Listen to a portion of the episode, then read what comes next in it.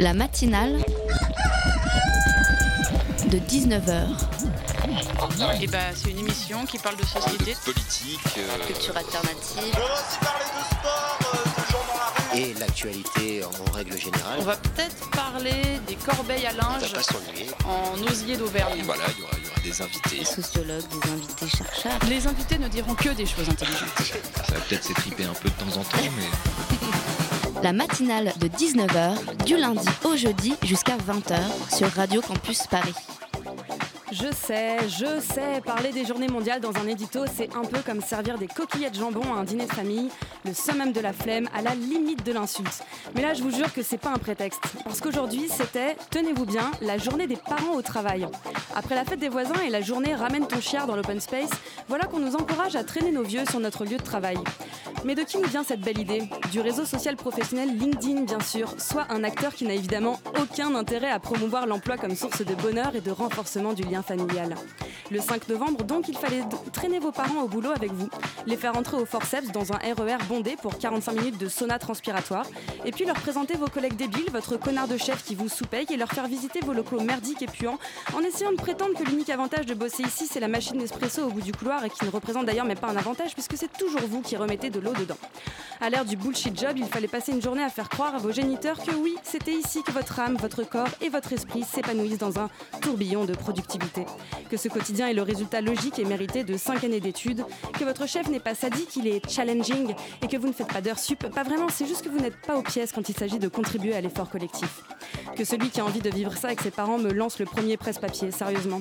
Au-delà de ça, personne n'a pensé à demander leur avis aux concernés. Après avoir trimé 40 ans pour une retraite misérable, vous croyez qu'ils ont envie, vos parents, de se lever à nouveau à 6h du matin pour retourner au boulot, mais sans être payés cette fois-ci?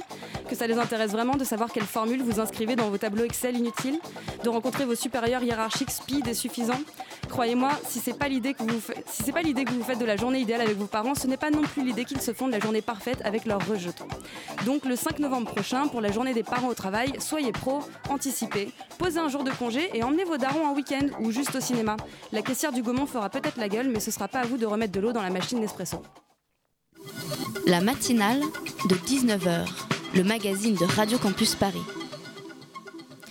Auditrices, auditeurs, bonsoir. Contrairement à ce qu'indique le thème de cet édito, ce soir dans la matinale de 19h, on va aborder de vrais sujets d'actualité. Au programme, tout d'abord, un gros morceau. Que se passe-t-il dans le monde? Pourquoi les élections installent-elles des Trump et autres Erdogan au pouvoir au détriment des valeurs humaines et sociales qui avaient jusque-là le vent en poupe? Pour en parler, on accueillera Michel Duclos, ancien ambassadeur en Syrie et en URSS, c'est comme ça que ça s'appelait à l'époque, et membre de l'Institut Montaigne. En deuxième partie, on se glissera dans la messagerie de notre invitée Morgane Hortin, créatrice du compte Instagram Amour Solitaire, un recueil 2.0 de mots d'amour, de mots doux, de déclarations, mais aussi d'appels à l'aide, de cris solitaires et de cœurs brisés, et le tout désormais recensé dans un livre. Et le tout évidemment saupoudré de chroniques piquantes et passionnantes, puisqu'en milieu d'émission, Olivier viendra nous parler de Fahrenheit 451 en version audio. Et pour finir l'émission sur une note toujours joyeuse avec lui, Pitoum viendra nous parler de la nouvelle loi sur le secret des affaires, bien sûr. Et donc c'est parti pour une heure de matinale sur les ondes soyeuses de Radio Campus Paris. Le clan Assad dirige la Syrie d'une main de fer depuis plus de 40 ans. Bachar al-Assad a succédé à son père à Fès en 2000 à l'issue d'un référendum. Il a été reconduit en 2007. Fort du soutien de la Russie, en mars 2011, il réprime le printemps de Damas et depuis mène une guerre sans pitié contre une rébellion armée. Des centaines de milliers de personnes à chacun de ces meetings, une ferveur digne d'une rockstar. Recep Tayyip Erdogan a mené sa campagne électorale tambour battant, avec un objectif devenir le premier président turc élu par le peuple. Des scènes de liesse à la hauteur de l'énorme surprise. Ces partisans républicains peinent à réaliser ce qu'il vient de se passer. Donald Trump, leur candidat, vient d'être élu 45e président de l'histoire des États-Unis. La victoire est sans appel. Au terme d'une campagne sans véritable suspense, le Fidesz, le parti de Viktor Orban, remporte les élections législatives. Son discours nationaliste a été au cœur de sa campagne, des thèmes martelés depuis des mois. Dès l'annonce des résultats, ils étaient des milliers à se réunir dans plusieurs grandes villes du pays pour célébrer la victoire de Jair Bolsonaro. Virage à droite toute pour le plus grand pays d'Amérique latine. Retour de l'ordre, lutte contre la corruption, le nouveau président a réussi à capter la colère des Brésiliens. La victoire du vote anti-système. On vient d'entendre un son qui témoigne de l'accession démocratique au pouvoir de nombreux dirigeants autoritaires, souvent xénophobes, ouvertement euh, racistes, homophobes et sexistes. Euh, pour parler de cette, ce mouvement politique, on reçoit ce soir Michel Duclos, donc ancien ambassadeur en URSS, on l'a dit, puis en Syrie plus récemment, et membre de l'Institut Montaigne. Bonsoir. Bonsoir. Et pour réaliser cette interview, j'ai avec moi notre femme de l'ombre, Bettina, exceptionnellement sortie en pleine lumière. Salut. Salut Charlotte. Euh, Michel Duclos, en août, vous avez publié sur le site de l'Institut Montaigne un article intitulé Face aux néo-autoritaires, que faire? Éléments pour lancer un débat, dans lequel vous détaillez l'accession au pouvoir de, ce que vous qualifiez des dirigeants néo-autoritaires. Vous citez Trump, Viktor Orban en Hongrie, Xi, Jinping, il va, nous, il va nous poser des problèmes celui-là, en Chine. Euh, quelle définition pouvez-vous nous donner en résumé d'un ce que vous appelez un néo-autoritaire? C'est un, soit un dictateur, euh, soit un dirigeant élu avec des tendances autoritaires. Et donc, euh, si l'intérêt de cette série, c'était de montrer que dans le monde dans lequel nous vivons, vous avez des dirigeants qui viennent euh, d'une tradition dictatoriale, comme c'est le mhm. cas de, de, Xi, la Chine, ou de traditions démocratiques, comme le, le, polonais ou le, ou le, le hongrois, euh, M. Orban. Et vous avez entre les deux euh, plein de nuances. Euh, mhm. La Turquie, c'est une démocratie, mais une démocratie récente. la Russie, c'est à peine une démocratie, mais ça a une très longue tradition démocratique, de, autocratique. Et ce qui apparaît quand on juxtapose ces profils, ces portraits, ce qui apparaît, c'est que quel que soit le cas particulier, le contexte national, le profil personnel, quelle que mhm. soit la tradition politique dont vient le leader, de droite ou de gauche, de droite ou de gauche, ils mhm. se rejoignent dans un certain nombre de, pratiques euh, communes. Et alors, euh, comment vous expliquez qu'on assiste aujourd'hui à un tel effondrement des valeurs libérales, des droits de l'homme par exemple, qui semblaient quand même bien installés euh, depuis la fin de la Seconde Guerre mondiale? On s'y attendait pas forcément? Alors, L'explication que tout le monde euh, donne, euh, c'est la même que pour les, populismes, comme on dit, c'est-à-dire euh, un certain nombre de, facteurs économiques, la crise de 2008, les politiques néolibérales qui ont donné aux gens l'impression que la politique ne compte plus, que ce qui compte, c'est des décideurs abstraits ou anonymes, plus d'autres phénomènes plus culturels euh, qui sont euh, le politiquement correct euh, aux États-Unis, le, mariage gay dans nos sociétés, ou bien sûr maintenant l'immigration, qui sont en soi pas des problèmes, bien sûr, mais qui sont perçus par des, des parties de, de l'opinion comme, comme, encore une fois, des, des, violences et qui ramènent une sorte de, de volonté de contre-révolution. Alors ça, c'est les facteurs qui sont un peu communs à, l'ère du temps, à notre culture politique actuelle et dans euh, effectivement beaucoup de pays, indépendamment, là aussi, que ce soit le Nord, le Sud, mmh. l'Europe, euh, les États-Unis. Mais s'y ajoute ce facteur géopolitique que nous avons essayé à Montaigne de, de mettre en relief, qui est que au début des années 2000, le modèle paraissait s'imposer partout. Mmh. Euh, qu'il y avait peu de gens qui résistaient. Il y avait la Chine qui était restée effectivement très communiste, Cuba, mais dans un cas comme dans l'autre, euh, c'était des pays qui n'avaient pas de capacité d'attraction. Il y a quelqu'un qui, a résisté euh, seul, comme le Gaulois dans le village, chez M. Poutine. Alors justement, vous avez, été ambassadeur de la France en, ex-URSS puis en Syrie, euh, avant que ça commence à, dégénérer sérieusement. Dans quelle mesure est-ce qu'on peut dire que la Russie, sous l'impulsion de Poutine évidemment, est à l'origine de cet engouement pour des, des, formes de politique plus autoritaires à travers le monde? Alors Bettina, j'étais pas ambassadeur, j'étais seulement conseiller politique ah, euh, en URSS parce que j'étais euh, j'étais à cette époque-là jeune. Vous faites bien de me reprendre. Mais euh, ce qui est frappant, c'est que Poutine effectivement a résisté à la mode libérale, démocratique, et petit à petit, il a agrégé des compagnons. Il s'est adressé d'ailleurs en, premier lieu vers les BRICS, c'est-à-dire le, le, Brésil, l'Inde l'Afrique du Sud en jouant sur la carte euh, anti-occidentale. Mm. C'est-à-dire que dans le monde euh, qu'on appelle maintenant émergent, qui était jadis le tiers-monde, les modèles occidentaux ont été adoptés en matière économique, mais une réticence est restée contre les modes de gouvernement politiques. Mhm. Et Poutine a essayé de jouer cette carte-là, d'ailleurs sans réussir complètement, parce qu'il pouvait faire des grands sommets avec euh, le Brésil ou l'Inde, ceux-ci, ces, pays n'ont pas fondamentalement modifié leur politique, mais petit à petit, le contre-modèle au libéralisme c'est euh, trouver une légitimité. Et alors, est-ce que tout ça ne serait pas un rapport avec justement la chute de l'URSS et le fait que euh, la Russie se retrouve comme amoindrie sur la scène internationale Est-ce que ça a un rapport avec euh, la recherche d'une grandeur passée de, la Russie?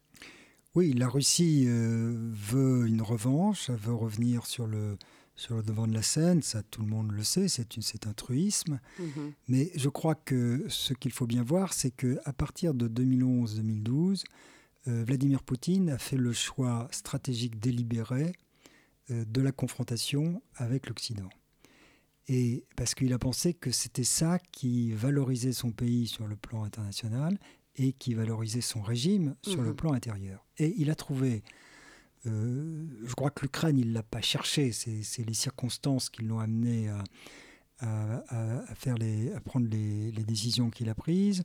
En revanche, euh, la Syrie, là, c'est une guerre de choix. Mm. C'est-à-dire qu'il a compris à un moment donné que les Occidentaux abandonnaient le Proche-Orient, qu'ils ne trouveraient pas de vraie opposition et que ça permettrait à la Russie de, revenir euh, au Proche-Orient dans toute euh, sa grandeur passée. Donc on est sur des, quand même des pays occidentaux, comme vous le disiez, qui avaient adopté un modèle euh, libéral, enfin, qui avaient en tout cas adopté le modèle économique des pays occidentaux, mais qui ont qui ont refusé. Enfin, ce discours politique-là, il est euh, aux antipodes du, progrès social, en tout cas du libéralisme social qui était bah, pourtant typique des modèles occidentaux. Est-ce que c'était. Est-ce que dans, dans ce mouvement-là, Poutine et les autres, ils, répondent à, une frustration qu'ils ont sentie dans la population ou est-ce que c'est un outil parmi d'autres euh, au service de leur géopolitique ou de leurs ambitions? Non, c'est clair qu'ils répondent à des, pulsions de, de l'opinion. Et là aussi, c'est un des points que nous essayons de, mettre en relief dans, notre travail, c'est que un, élément très important pour réagir, c'est d'examiner le rapport entre les sociétés et les pouvoirs euh, que nous appelons néo-autoritaires. Parce que vous avez des cas comme la Chine, qui, encore une fois, vient de loin en matière de, mmh, de, dictature, mmh, oui, mmh.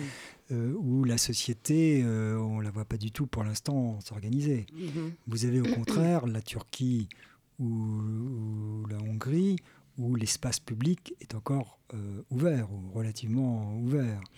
Donc, Est-ce que c'est des, pays qui ont des traditions dictatoriales qui sont plus sujettes à se retrouver avec des dirigeants de cette sorte, ou est-ce que ça peut arriver dans n'importe quel démocratie? Non, bien sûr, euh, c'est les pays de tradition dictatoriale euh, d'abord, mais ce qui est frappant, c'est que justement, maintenant, vous avez le phénomène des démocraties euh, qui se dégradent et qui commencent à adopter des traits des systèmes dictatoriaux. C'est ça la, nouveauté. Je dirais que c'est une première nouveauté. La deuxième nouveauté, c'est que ça donne des, des dirigeants, encore une fois autoritaires, mais qui ont une capacité d'attraction. Euh, ce qui est très différent de, de, la dictature africaine euh, classique, qui ne se reproduit pas en dehors de l'Afrique, ou euh, des dictatures fossilisées issues de l'ex-Union soviétique en Asie centrale. Mm. Avec Orban, vous avez quelqu'un qui, en Europe, marque des points et qui, notamment, va trouver des émules, des émules en Autriche, en Italie maintenant, de même, euh, Trump, euh, si on le range dans cette catégorie, trouve un émule avec euh, Bolsonaro. On va revenir sur cette attraction et cette convergence des, des néo-autoritaires et des néo-autoritarismes autour du globe après une petite pause musicale.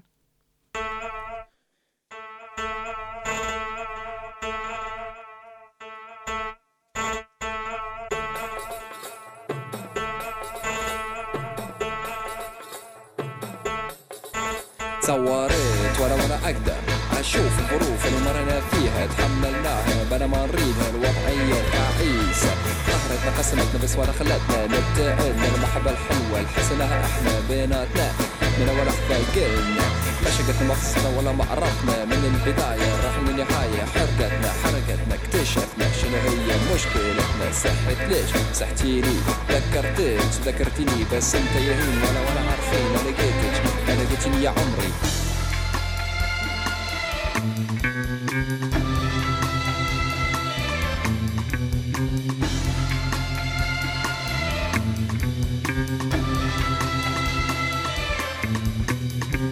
شفتاني ولا نلقي نتيجة تفيدنا بلا ما تروينا ولا معقول. نقول على طول حياتنا راح تكون كلها وصول بس حسيت بس حسيت ببين رأسه العمر يكفي بشكل اتقبل حتى على أسهل على الأقل. المستقبل وشرد شوي أشهد أشهد. لقيت خبي أحد ما يقدر يدي مثل ما نتتعني ورجعتي دخل وتسجل داخل قلبي. الأمور تتحسن الأيام الأحسن. راح نقدر نتخيل.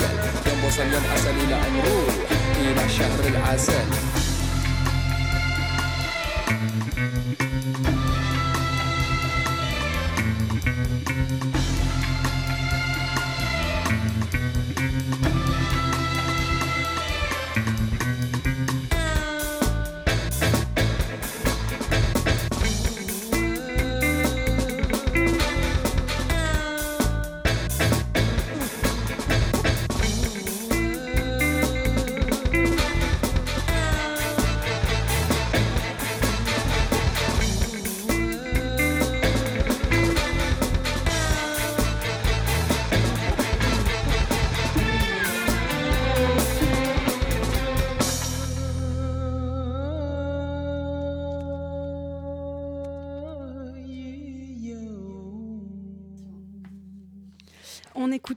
La chanson Tsawaret de Aïwa sur Radio Campus La Paris. matinale de 19h du lundi au jeudi jusqu'à 20h sur Radio Campus Paris. Et on est toujours en studio avec Michel Duclos de l'Institut Montaigne pour parler de ces néo-autoritaires, ces personnalités euh, élues démocratiquement, démocratiquement, on va parler dans un instant, et qui accèdent au pouvoir avec un- une parole politique qui est très conservatrice et qui est très en, En décalage. en décalage, en opposition avec ce que propose euh, on va dire, le monde occidental de manière générale.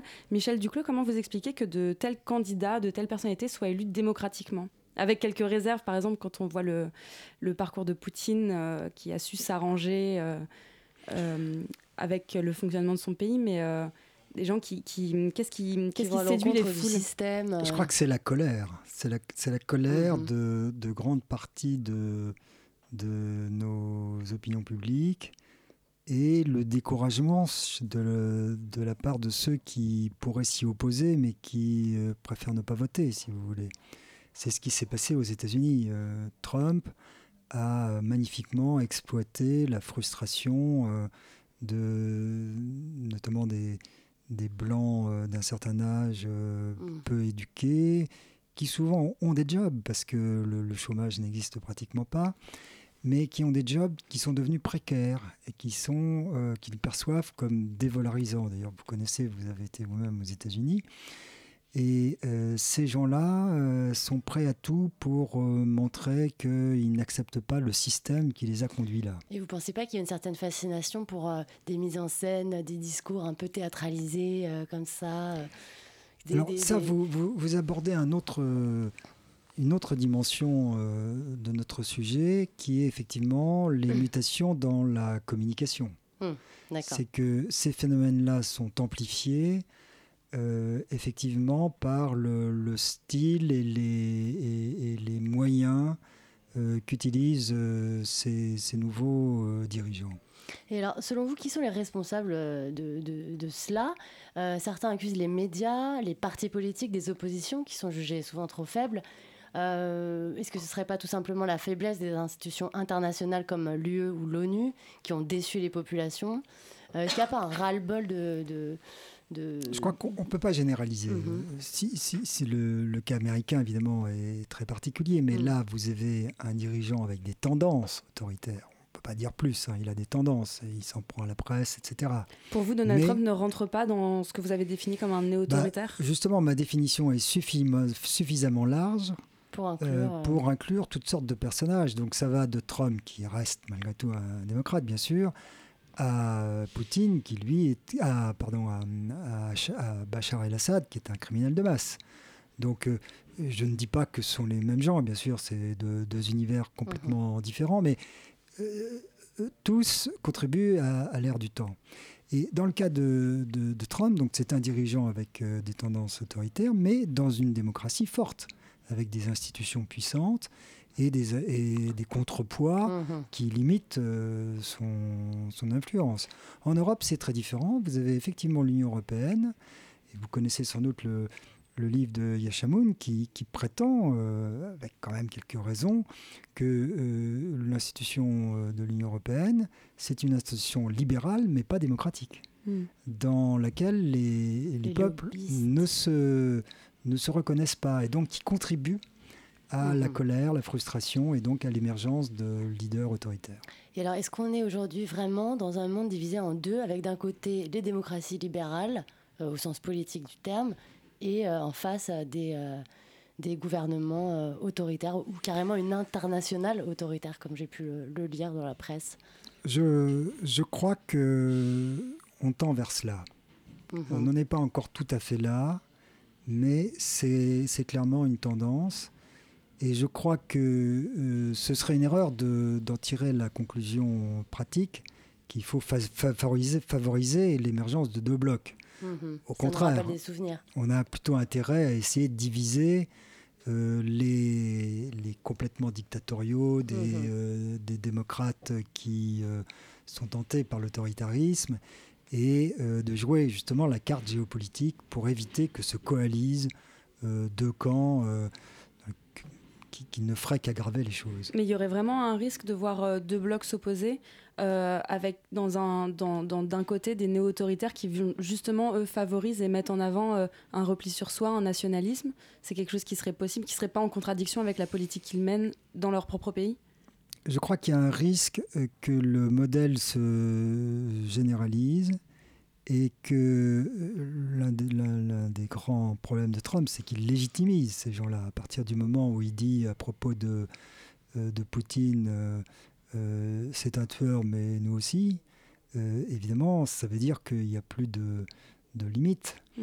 Et donc, il y a un risque que le modèle se, se généralise, qu'il trouve une légitimité et des connivences se créent entre certains de ces régimes. sur le cas de la Syrie et plus mm. généralement du Proche-Orient, on voit bien que Poutine, euh, il fait affaire avec euh, Erdogan, avec mm-hmm. Netanyahou. Euh, et, donc, c'est plus difficile pour les, démocraties traditionnelles d'avoir voix au chapitre.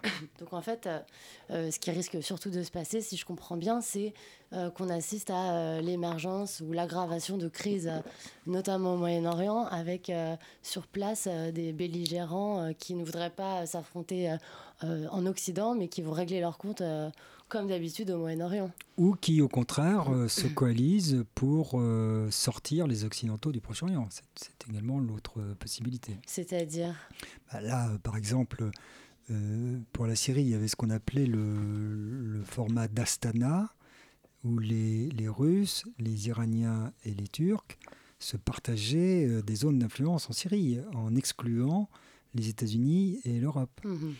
Donc ça, c'est plutôt ça la, le développement que je, que je crains. Et alors, quelles sont les solutions à tout ça? Parce qu'on a beaucoup euh, euh, expliqué les problèmes, on a résumé la situation, mais qu'est-ce qu'on fait? Bah D'abord, je crois qu'il faut tenir. Euh, j'utilise beaucoup cette expression air du temps, qui n'est évidemment pas scientifique euh, ni rigoureuse euh, naturellement, mais qui capture quand même quelque chose, c'est que ces choses-là vont et viennent. Et là, actuellement, il y a une mode qui joue contre le modèle libéral. Je crois qu'il faut au contraire maintenir nos, nos idées, nos, nos, nos pratiques, nos, politiques, nos valeurs. et qu'un jour ou l'autre, euh, celle-ci, euh, le, pendule reviendra. il, faut, attendre que la crise explose, il faut attendre. Euh, il ne faut pas attendre de manière passive, parce mm. qu'il faut aussi répondre aux problèmes. On a parlé de la, la colère des peuples, il faut évidemment que nos dirigeants euh, trouve des réponses Oui, parce que euh, comment ça se passe dans les, dans les pays où on a des populations qui sont extrêmement divisées? Je, parle, je pense notamment au Brésil, euh, euh, des personnes qui n'ont pas les moyens euh, de, de résister et qui sont désemparées. Au Brésil, si vous voulez, euh, rien ne prouve que Bolsonaro aura une majorité euh, durable Hmm. euh, sur les idées qui l'ont porté au pouvoir. Les, la gauche, le Parti des travailleurs a quand même fait 35%.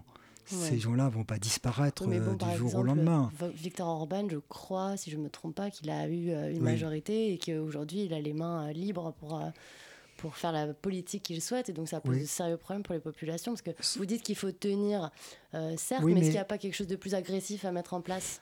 Oui, mais Engagé. Orban, mais Orban si vous voulez, euh, en même temps, euh, il remet en cause l'état de droit, et donc de ce point de vue-là, il est contraire aux valeurs européennes. Mais sur beaucoup de sujets, sur le commerce, sur l'autonomie stratégique, euh, il, il est d'accord, il est dans la majorité de, Hmm. De, de l'Union européenne. Et c'est là qu'on a une carte à jouer. euh, Comme vous me le faisiez remarquer, il ne faut pas rester passif, il faut développer des politiques. Il faut euh, trouver le ton juste pour faire comprendre à Orban, si tu veux rester dans l'Europe, il faut arrêter de euh, Oui. brider euh, les droits du Parlement ou de la justice Oui, ou Il y a de, des de sanctions la qui ont presse. été, Il y a des euh, sanctions, oui. qui ont été euh, enfin, ordonnées à, Ordo- à à Victor Orban récemment. Voilà. Donc, il y a un contre-pouvoir euh, qui, est- qui est possible de la part de- des institutions. Je crois. Et euh, des institutions euh, du coup qui seraient internationales comme l'Union européenne ou des, pardon, des, les Nations Unies qui peuvent émettre des sanctions ou des avis défavorables, etc. Mais du point de vue de la population civile, des gens qui vivent dans ces, dans ces États-là et sous le, sous le poids de ces néo-autoritarismes-là, Alors, qu'est-ce qu'on fait? Là, ce qu'on doit faire, c'est effectivement de- d'avoir une politique de, de main tendue vis-à-vis des sociétés civiles. Et dans ces pays, dont je vous ai dit qu'ils étaient quand même relativement nombreux, où l'espace public reste encore accessible, euh, que ce soit l'Égypte euh, ou la Turquie, euh, ça ne peut pas passer que par les gouvernements ou par les diplomates.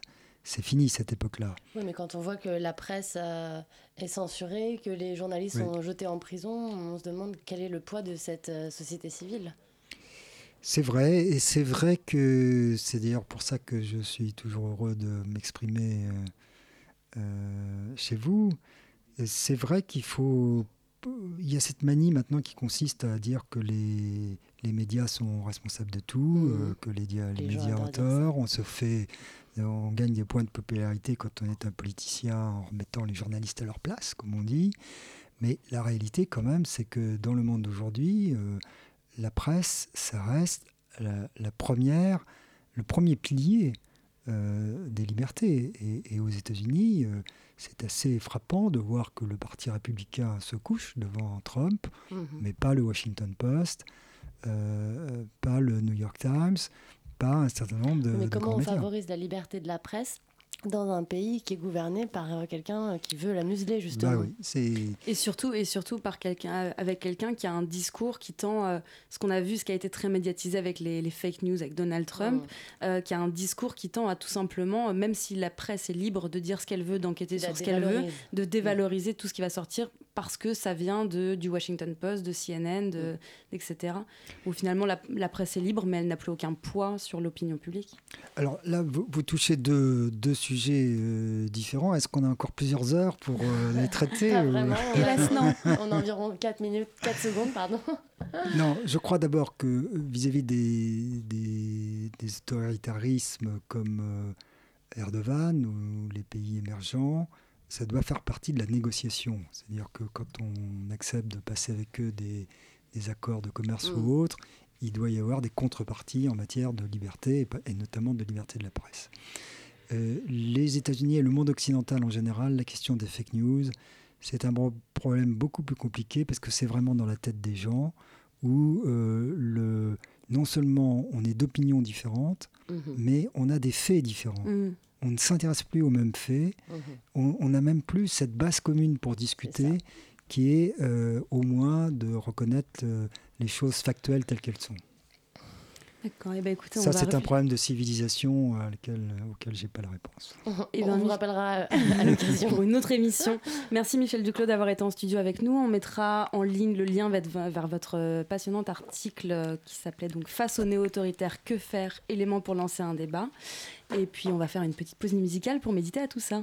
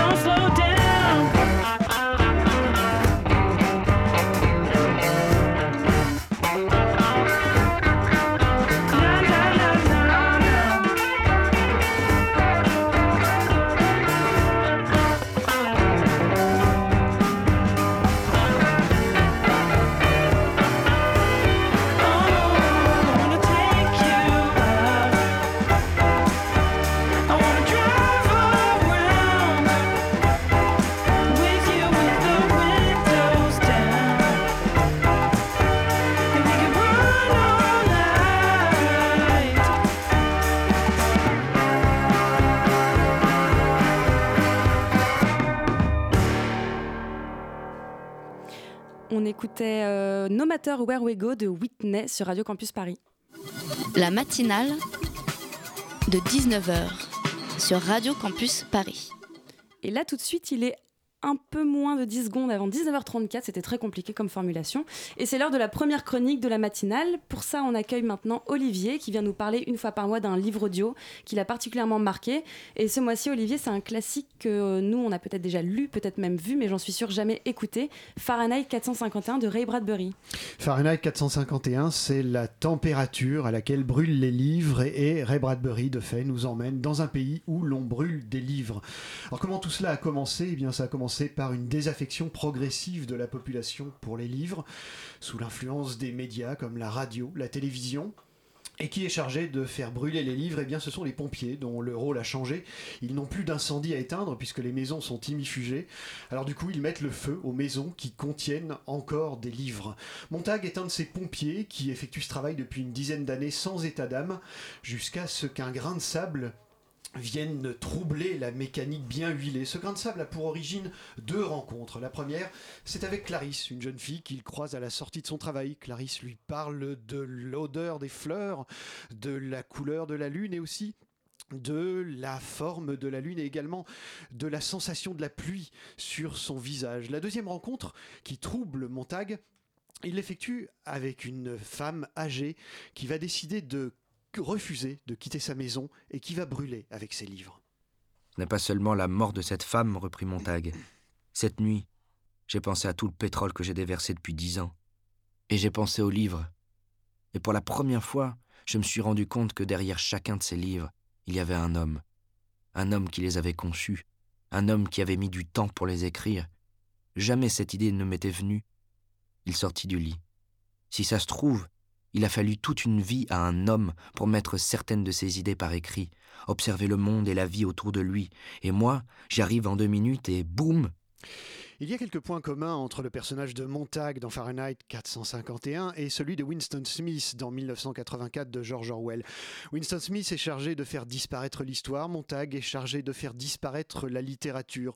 Tous deux savent qu'il y a un autre monde, ils sont coincés entre ces deux mondes dans une position quasiment schizophrène. Je suis horriblement malheureux, je suis dans une rogne folle, et je ne sais pas pourquoi, mais on dirait que je prends du poids, je me sens lourd, comme si j'avais mis un tas de choses en réserve sans savoir quoi. Pour un peu, je me mettrais à lire des bouquins. On te flanquerait en prison, non?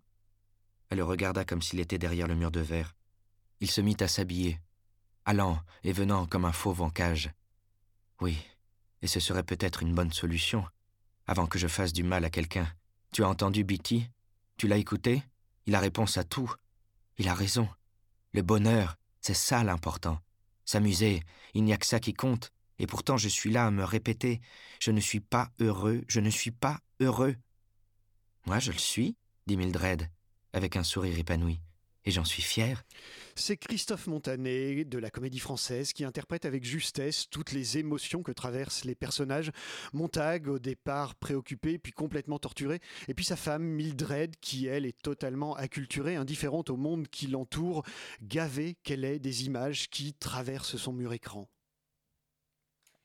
Olivier. Euh, donc c'était Fahrenheit 451 de Ray Bradbury qui est disponible en version livre audio chez Gallimard dans la collection Écoutez lire. Donc Olivier qui reviendra le mois prochain avec un autre conseil littéraire et sonore pour nos petites oreilles curieuses. Mais maintenant c'est l'heure de parler d'amour.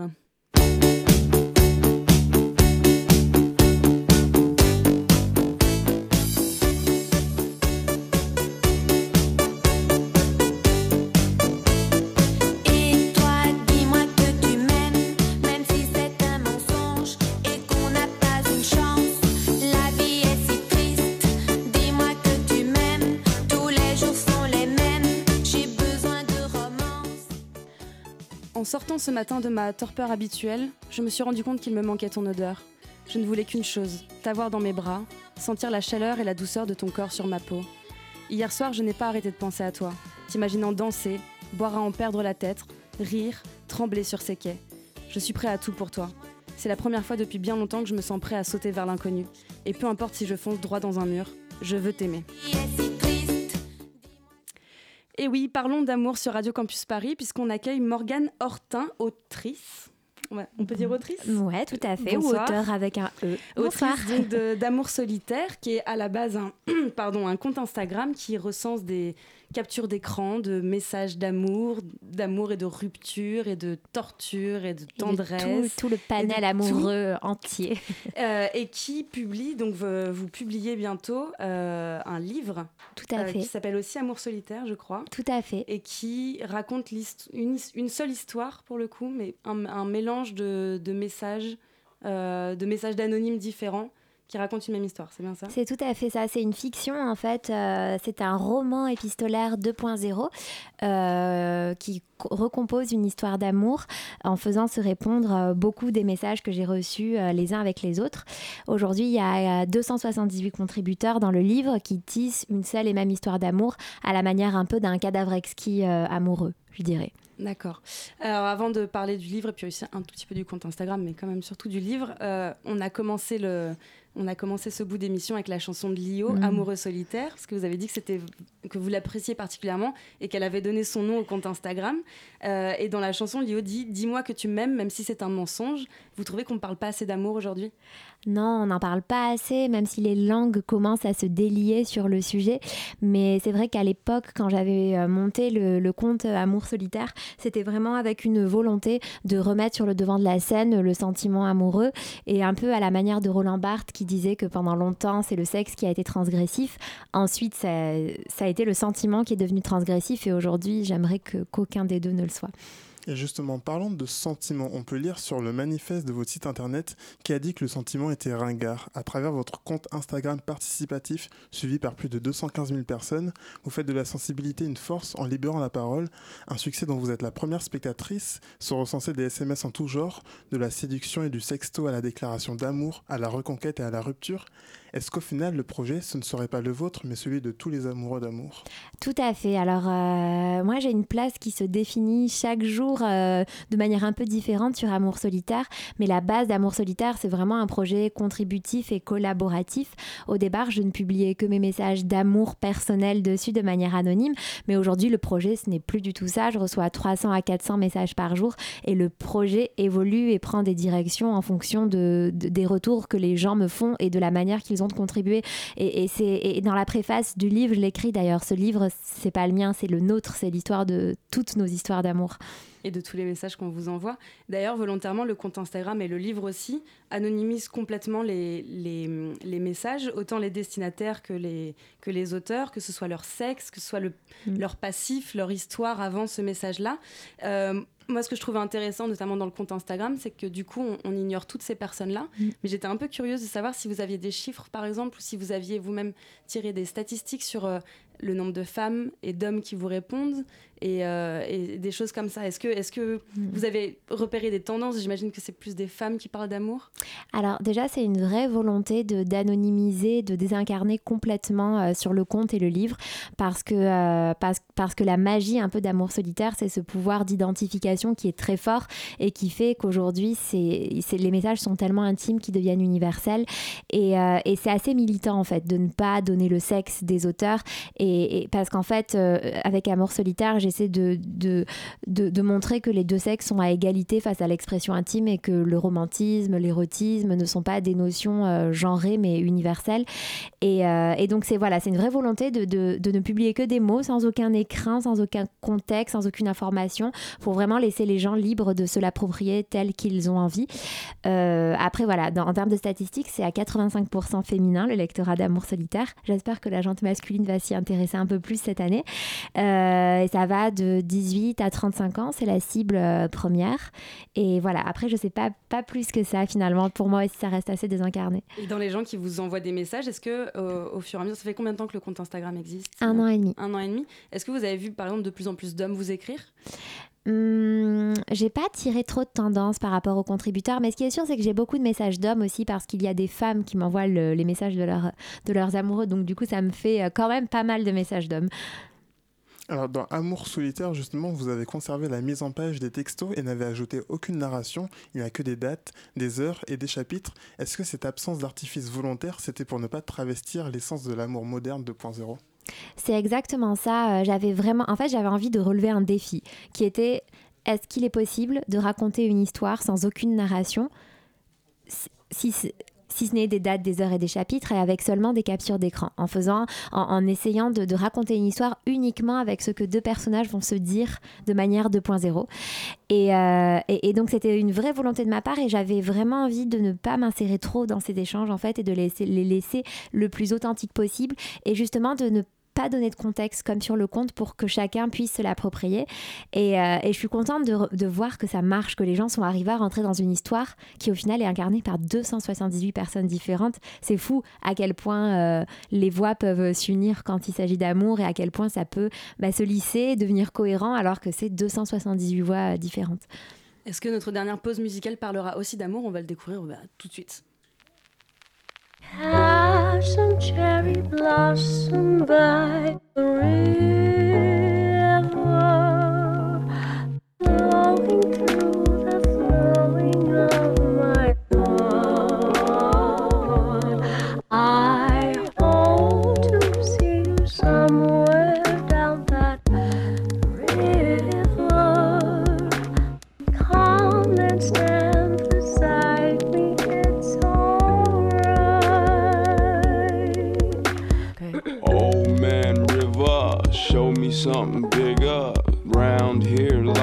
and holding down the trigger. Mother Nature sent me something more than I could picture. Visica pieces planted the seeds for us to pick up. And there's something special about the way that I met ya. It's that super serendipitous universal connector. Chiefly, I respected the way you carried yourself and how the pretty person inside you seemed to marry herself. See, you've accepted all my flaws, taught us to dislodge them all. Nothing simple about your temple, mind designed as Taj Mahal. We don't speak E to the popo, so we not involved in law. Us just run amok and fuck the world as they look on and all. Oh, darling, don't be cautious. Run along the fire blind and be that little light of mine. you real still magnolia. Hope you down to the ground ride with a soldier. Oh. Have some cherry blossom by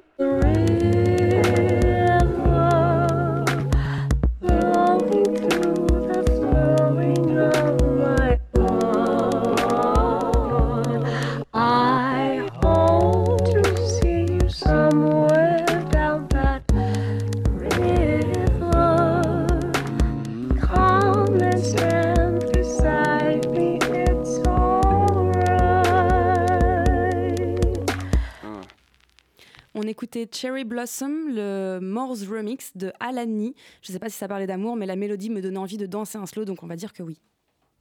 La matinale de 19h du lundi au jeudi jusqu'à 20h sur Radio Campus Paris. Et on est toujours avec Morgane Hortin, l'auteur, la créatrice du compte Instagram Amour Solitaire et l'auteur du livre Amour Solitaire. On en parlait juste avant la, juste avant la musique de ce, de ce livre qui est la- un- une contribution, enfin 278 messages de personnes différentes qui constituent une seule et même histoire d'amour. Déjà, qu'est-ce qui vous a donné envie de passer du numérique, enfin, du compte Instagram à un objet physique? Et ensuite, comment vous avez fait pour reconstituer ce puzzle amoureux euh, de Alors, presque 300 personnes? Euh, ma formation littéraire n'aurait pas pu me faire penser à autre chose qu'à un livre quand j'ai commencé à, recevoir tellement de magnifiques euh, contenus et j'avais beaucoup beaucoup de matière.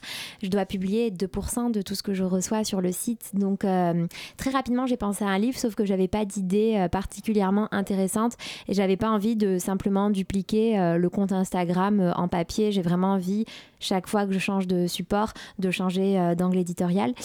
Et, euh, et en fait, au même moment, a commencé à naître euh, sur Amour solitaire une frustration, celle de jamais connaître la suite des messages publiés. C'est-à-dire que les gens m'écrivaient sans cesse pour me demander ce qui s'était passé ensuite. Et moi, j'aime bien jouer avec cette, euh, cette frustration sur le compte parce que, comme je vous l'ai expliqué tout à l'heure, c'est le pouvoir d'identification, etc. Mais je me suis quand même dit, il faudrait trouver un moyen créatif d'y répondre. Et c'est à ce moment-là que ma volonté de répondre à cette frustration et mon envie de- d'en faire un livre se sont rejoints. Et ça a créé donc ce livre où la suite a été inventée, mais pas tant que c'est inventé puisqu'elle est née de, de fragments réels. Et ensuite, le travail de puzzle, ça a été très intense, ça a duré dix mois à peu près. Et euh, d'abord... J'ai essayé de, fonctionner de manière logique, à savoir euh, quel message répond bien à quel autre message, sauf que ça me faisait des échanges désarticulés. Et après, je me suis demandé qu'est-ce que j'avais envie de raconter? J'ai pas juste envie de raconter une histoire d'amour euh, classique, j'avais envie d'aborder certains thèmes, j'avais envie d'aller dans des recoins. Il y avait des messages que j'adorais et que j'avais envie de mettre, mais qu'il fallait justifier parce qu'ils étaient très particuliers. Et euh, c'est comme ça, au fur et à mesure, que, que s'est dessinée l'histoire Amour solitaire. Après, j'ai changé, j'ai rajouté des choses, enfin jusqu'à euh, jusqu'à jusqu'à jusqu'à l'impression, on a encore changé des choses. Donc ça a été un travail en perpétuelle euh, mouvance. Et justement, en parlant de votre intérêt pour différents supports, votre livre fait écho au recueil Les SMS des grands écrivains, petit guide éprouvé de la correspondance amoureuse que vous aviez déjà composé avec Léa Mazé l'an dernier aux éditions des Lettres. Avec ce second ouvrage, est-ce qu'on peut définitivement affirmer que la lettre d'amour tire peu à peu sa révérence au profit des textos amoureux? Alors, je ne sais pas si les deux sont antinomiques, mais en tout cas, je pense que, que c'est intéressant de ne pas considérer le SMS comme la mort de la lettre. Au contraire, c'est une lettre qui a évolué avec les nouveaux supports que nous offre la technologie. Et, euh, je pense que le livre des SMS euh, des grands écrivains a été un peu une transition de mon travail euh, de la lettre papier vers la lettre numérique qui est le, qui est le SMS. Et, et, moi, je milite en fait pour qu'on essaie d'orienter notre regard vers ce qui se fait aujourd'hui. Et en fait, le genre épistolaire, il n'est pas mort, il a juste évolué avec les nouveaux supports que nous offre la technologie. Euh, dans la postface euh, du livre, vous dressez un manifeste que vous appelez le manifeste de la révolution de l'amour. On a l'impression que Amour solitaire veut un peu se faire le chef de file. C'est quoi cette révolution de l'amour dont vous parlez? Alors déjà il faut savoir que c'était pas du tout euh, la question au début au départ d'amour solitaire, c'était vraiment un projet littéraire de revalorisation de la langue à l'heure du 2.0. Sauf qu'au fur et à mesure que le conte euh, s'est développé, ça a un- réveillé des idées qui sommeillaient en moi et, surtout j'ai eu beaucoup beaucoup de retours. Et il y a quelque chose que j'avais pas mesuré c'était l'impact humain que le conte aurait dans la vie des gens. Et euh, je me suis rendu compte que ben, qu'en fait Amour solitaire devait avoir un rôle humain et presque social. Et euh, la révolution de l'amour, c'est plein d'axes euh, de militantisme différents. Mais le plus saillant, c'est vraiment euh, le, de remettre le sentiment sur le devant de la scène et de militer en fait pour un retour au sentiment, mais aussi à la société dans une époque où on nous fait croire qu'il ne faut jamais montrer ce qu'on ressent au risque de passer pour faible. Et justement, en parlant de toutes vos idées qui sommeillent, vous glissiez au micro de 10.15 et avant même que le projet naisse, je m'oriente souvent vers des projets de rêveurs. Vous avez ouvert une newsletter récemment, désormais on peut aussi vous entendre parler de médias à venir. Quelles sont ces dimensions nouvelles que vous voulez apporter au projet Amour solitaire? Alors c'est déjà c'est marrant parce que je suis une grande rêveuse, mais avec Amour solitaire, tout va tellement vite que j'ai même pas le temps de rêver. C'est-à-dire que je suis constamment en train de courir après le projet pour arriver à, à donner les moyens pour qu'il se développe tel qu'on l'attend ou tel que, que les idées euh, euh, donnent l'ambition. Et euh, dans, le, dans un proche, dans un futur proche, Amour solitaire va avoir sa propre newsletter et va devenir un média dans le sens où je vais publier des articles sur le, con- sur le site pardon, qui vont aborder des thématiques amoureuses et sexuelles de, avec la base d'appel à témoignages. Et tout ça pour délier les paroles et montrer qu'il n'y a pas qu'une seule façon d'aimer ou qu'une seule façon de faire l'amour et qu'il y en a plein.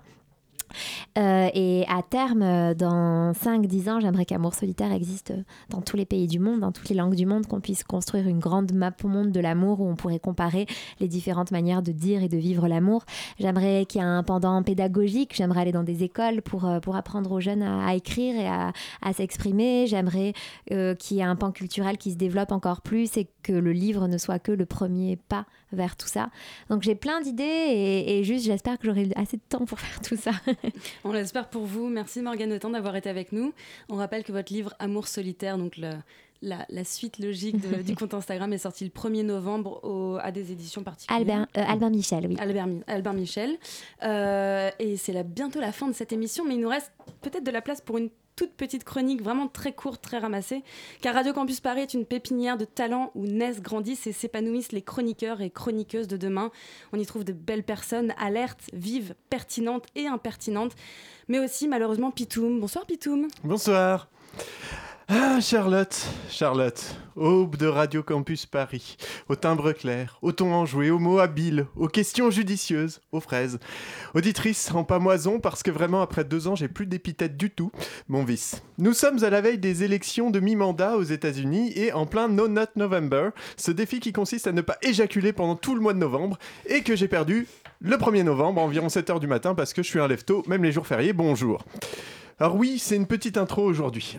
que veux-tu Charlotte? Ah, j'ai la, mine basse, hein, j'ai l'œil vitreux, tu vois. Tu vois bien que je suis que l'ombre de moi-même, la Macronie muse. C'est pas facile d'être en colère tous les jours, tu sais. Où sont mes respirations? Où sont mes temps morts? Où sont mon insouciance et l'insoutenable légèreté de mon être? Mon jus d'oranger fade, le soleil est terne, les oiseaux se taisent. Même le ravissement provoqué par un petit doigt dans le cul sous la douche le matin s'étiole. Non, sans doute, sans doute parce que depuis plus d'un an, on se fait torpiller les sphincters par LREM, qui signifie maintenant moins la République en marche que le rectum en miettes. Le 23 octobre dernier, le Sénat a adopté une très large, une très large majorité pardon, le projet de loi dit de programmation 2018-2022 et de réforme pour la justice, qui, en plus d'avoir un nom à la con et qui ne parle à personne, fait son bonhomme de chemin et reviendra à l'Assemblée cette semaine en commission. Et ça devrait être voté avant la fin de l'année, le gouvernement ayant choisi une procédure accélérée. Et tu n'en as absolument pas entendu parler. Bah c'est normal. C'est normal parce que déjà avec un nom pareil, même Élise Lucet s'en bat le clito. Et en plus ça concerne la Justice League. Et tu as toujours été plus Marvel que DC Comics. Ce à quoi je serais tenté de répondre avec véhémence et enthousiasme que dans cette loi, il est prévu qu'on anonymise le nom des magistrats, ce qui revient un peu ou prou à donner aux juges le la même liberté que les trolls sur le forum 1825 de jeuxvideo.com. Et je suis pas convaincu que ça soit un grand pas pour la justice. hein. Mais c'est pas le sujet. Pour que tu t'y intéresses, appelons donc cette loi Secret des affaires épisode 2, le pire contre-attaque. Petit résumé de l'épisode précédent. La loi sur le secret des affaires, en vigueur depuis fin août, promet de belles amendes et de la prison ferme pour les lanceurs d'alerte et les journalistes qui révéleraient des informations secrètes sur une entreprise. Sa suite, donc, s'attaque à l'autre versant, celui de la justice. En effet, dans ce projet de loi, on nous promet de piétiner allègrement l'un des fondements de la République qui a été instauré dès août 1790, à savoir la justice est rendue au nom du peuple français et pour que le peuple puisse puisse la contrôler, pardon, au civil comme au pénal, en consultant les plaidoyers, les jugements et les rapports qui sont publics. Or, qu'apprend-on dans Le secret des affaires épisode 2, La menace passive fantôme bah Que les jugements où sera invoqué le secret des affaires ne seront plus des audiences publiques, mais aussi que les jugements ne seront plus publics? Et tout ça sans aucun recours prévu pour permettre à un tiers d'accéder à ces décisions de justice. Tu le sens, le recul démocratique? On marche un peu sur la tête quand même. Les scandales sanitaires s'accumulent, les méthodes managériales les plus dégueulasses fleurissent, la vie privée est devenue une notion aussi tangible que le prépuce d'un juif orthodoxe, et la meilleure idée que Macron a dans tout ce bordel, c'est de se dire tiens, si on donnait la possibilité aux entreprises de cacher encore plus ce qu'elles font, ça boosterait certainement la croissance. Mais allez bien vous faire foutre Cette loi, c'est un peu comme autoriser un ado à mettre un verrou à sa porte de chambre. No Nut November ou pas No Nut November, quand tu demanderas ce qu'il y fait, il te répondra ah, mais tu sais qu'au fond de toi, c'est pas joli joli, ça participe à la déforestation et que rien ne pourra l'arrêter. Merci Pitoum. Qui d'autre que toi pouvait euh, faire un lien entre la masturbation solitaire et le- la loi sur le secret des affaires? C'est vraiment merveilleux. N'est-ce pas? Merci beaucoup. Et c'est la fin de cette émission. Euh, merci, merci à tout le monde. Merci aux co-intervieweurs qui étaient avec moi ce soir, Bettina et Sine, que j'ai oublié de présenter. Je suis doublement contrite. Merci aux chroniqueurs Olivier et Pitoum d'être passés. Merci encore à Bettina pour la coordination. Merci Antonin à la réalisation. Et merci à Simon, au petit Simon qui, je crois, se charge du web ce soir. Oh, mais non, Et- il faut arrêter de dire qu'il est petit, ça le rend triste. Mais non, justement, c'est entre nous, il comprend. Et euh, tout de suite, euh, enfin dans quelques minutes sur Radio Campus Paris, c'est Pièces détachées, je crois, l'émission sur les Arts vivants en voilà. Île-de-France. Bons- Bonsoir Antoine, de quoi on parle ce soir? Et bah, on va déjà recevoir quelqu'un. Ah. Et pas n'importe qui, Valérie de Dietrich, adaptatrice et interprète de King Kong Theory de Oh Virginie Despentes. Que nous allons voir avec Pitoum demain au théâtre. Et bah, nous, Donc on est allé voir cette semaine et du coup, elle est comédienne aussi dedans. Est-ce qu'on peut spoiler en disant que c'est super? Et, ah bah alors ça, que chacun se fasse son avis. On est là pour ça, on va donner ah des infos, on va donner envie. Pas trop dictatorial sur le théâtre. Et eh ben super, et ben dans quelques minutes pour pièces détachées, donc c'est la fin de la matinale.